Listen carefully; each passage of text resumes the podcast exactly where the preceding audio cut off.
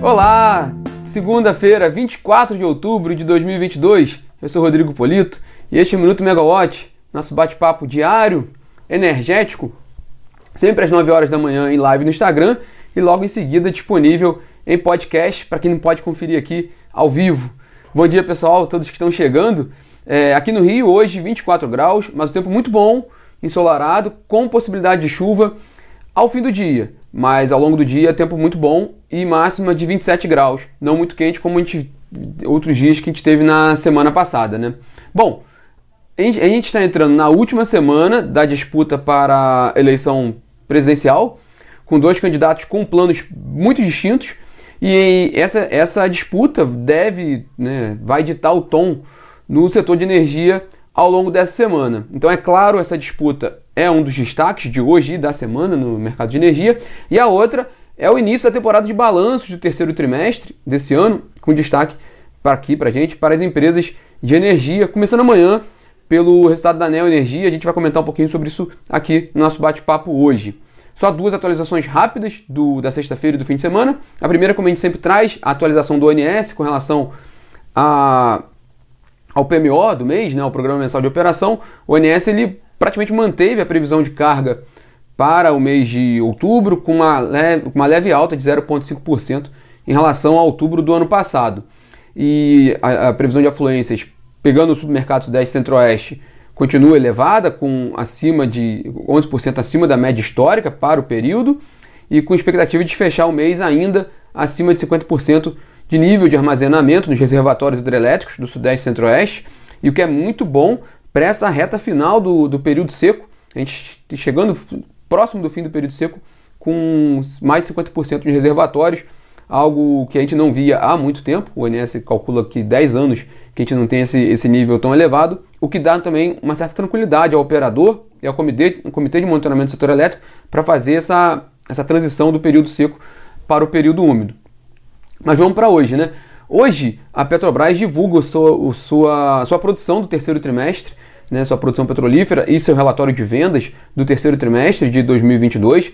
Segundo dados preliminares da ANP, da Agência Nacional do Petróleo, compilados ali com, com informações preliminares das empresas, incluindo a Petrobras, a Petrobras deve ter uma queda da ordem de 6% da produção de petróleo e gás nesse terceiro trimestre em relação ao terceiro trimestre do ano passado e considerando apenas a produção petrolífera, deve ser uma queda também ali próximo de 7% na faixa de 2 milhões de barris diários. Né? É, é, a gente tem visto esse movimento de queda na produção da Petrobras sempre quando a gente compara com o ano passado, também muito pelo efeito da venda de ativos. A Petrobras está com, com um processo grande de desinvestimentos em curso, então isso reduz a produção da companhia. Mas pelo lado positivo, se a gente olhar os últimos dois meses, de acordo com esses dados da, da ANP, mês de setembro e mês de agosto, a Petrobras voltou a ter uma produção de só, especificamente petróleo, acima de 2 milhões de barris diários, depois de três meses seguidos abaixo desse patamar. E esse patamar a companhia já vinha fazendo há algum tempo, né, esses 2 milhões, depois ela passou a fazer 1,9 e agora voltou a, a esses 2 milhões de barris diários de petróleo em agosto e setembro. Então, um sinal um pouco mais positivo Vamos ver como é que vai ser o, resultado oficial da produção da companhia, que vai sair nesse, nesse relatório hoje, no fim do dia, e que também vai dar um pouco de informação para o resultado da companhia mesmo, né? O desempenho econômico financeiro, esse resultado maior, esse relatório maior, que sai na semana que vem, no dia 3 de novembro. Bom, rápido, só porque a gente já falando da Petrobras, trazer uma informação rápida. O preço do petróleo Brent estava caindo agora, no início da manhã, cerca de 0,7%, pouco menos de 93 dólares o barril do Brent, que também que é a referência para a Petrobras e para o mercado internacional. E a gente também já atualizou também a parte dos combustíveis. A Abicom, Associação Brasileira de Importadores de Combustíveis, já divulgou o relatório de hoje com relação à paridade do preço do mercado interno de combustíveis e o mercado externo. A gasolina no Brasil está sendo vendida com valor 9% inferior ao, ao preço de paridade de importação, então dá uma defasagem da ordem de 30 centavos por litro, e no caso do diesel também um, uma defasagem de 9%, e aí dá um, um, valor de quase 50 centavos por litro de diferença, o que indica ali uma pressão para reajuste de preços combustíveis, mas é praticamente impossível que isso ocorra a uma semana da, do segundo turno das eleições presidenciais.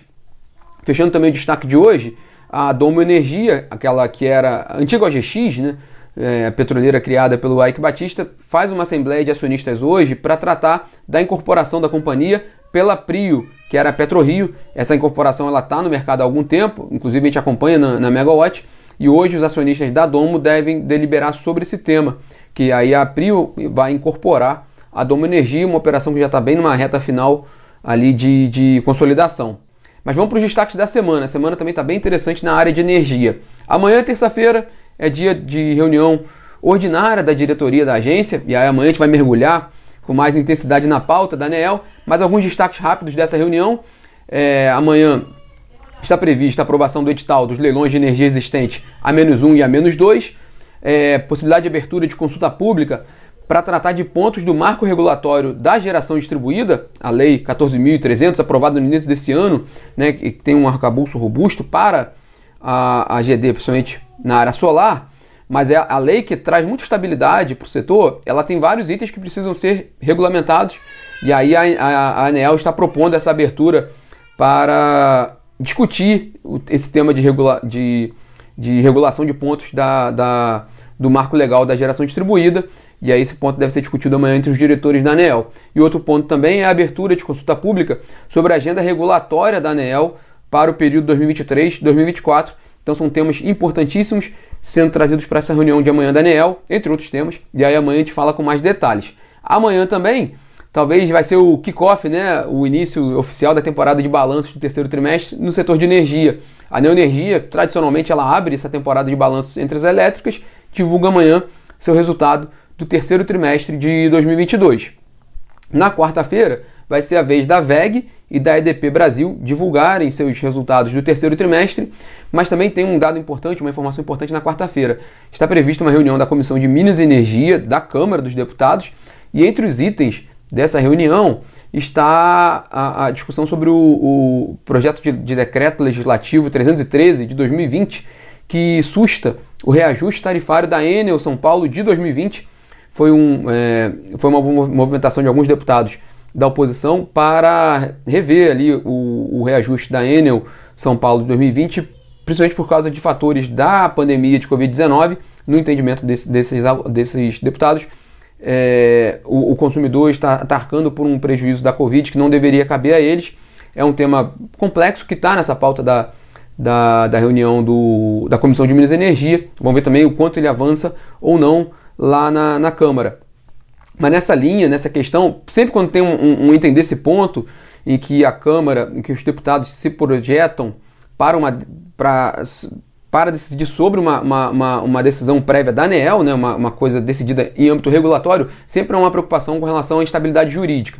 A gente viu isso lá naquele processo no, em meados desse ano, que, que buscava suspender os reajustes da ANEEL, aqueles reajustes que foram elevados, né, de 24%, 25%, antes, antes da lei que, que tratou dos créditos de tributários e também da lei da privatização da Eletrobras, ambos tiveram efeitos positivos né, para o consumidor, reduzindo a pressão na tarifa. Antes dessas leis, houve esses reajustes altos e os, e os deputados buscaram, buscaram fazer a, a, a, a o ajuste né, do, do, do, dessa, dessa aprovação da ANEEL. Bom, nessa linha, vale lembrar que o deputado Danilo Forte, da União do da União Brasil do Ceará, apresentou projeto de decreto legislativo para assustar a resolução da ANEEL que intensificou o sinal locacional nas tarifas de transmissão aprovadas em setembro. É, eu tive a presença do estagiário aqui no escritório, mas ele já, já saiu. A gente segue nosso, nosso trabalho, estagiário, meu filho. Mas a, o que a gente pode contar sobre essa, essa questão do, do Danilo Forte é que foi até uma reportagem interessante que a Camila Maia trouxe na plataforma, mostrando que há uma movimentação também na Câmara com relação ao, ao, ao a, a, recente decisão da, da ANEEL sobre o sinal locacional. A gente tratou muito sobre esse tema aqui, falando da, da mudança que tem um efeito nos projetos do Nordeste, os projetos de energias renováveis, perderia um pouco mais de competitividade, mas também, por outro lado, o consumidor do Nordeste pagaria um pouco menos com relação à tarifa, ao sinal locacional. Então é uma preocupação também com relação à segurança jurídica.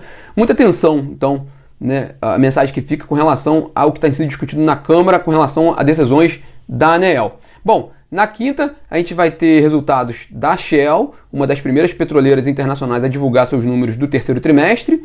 Isso também pode dar um pouco uma pista do que a gente pode esperar para o resultado da Petrobras na semana que vem.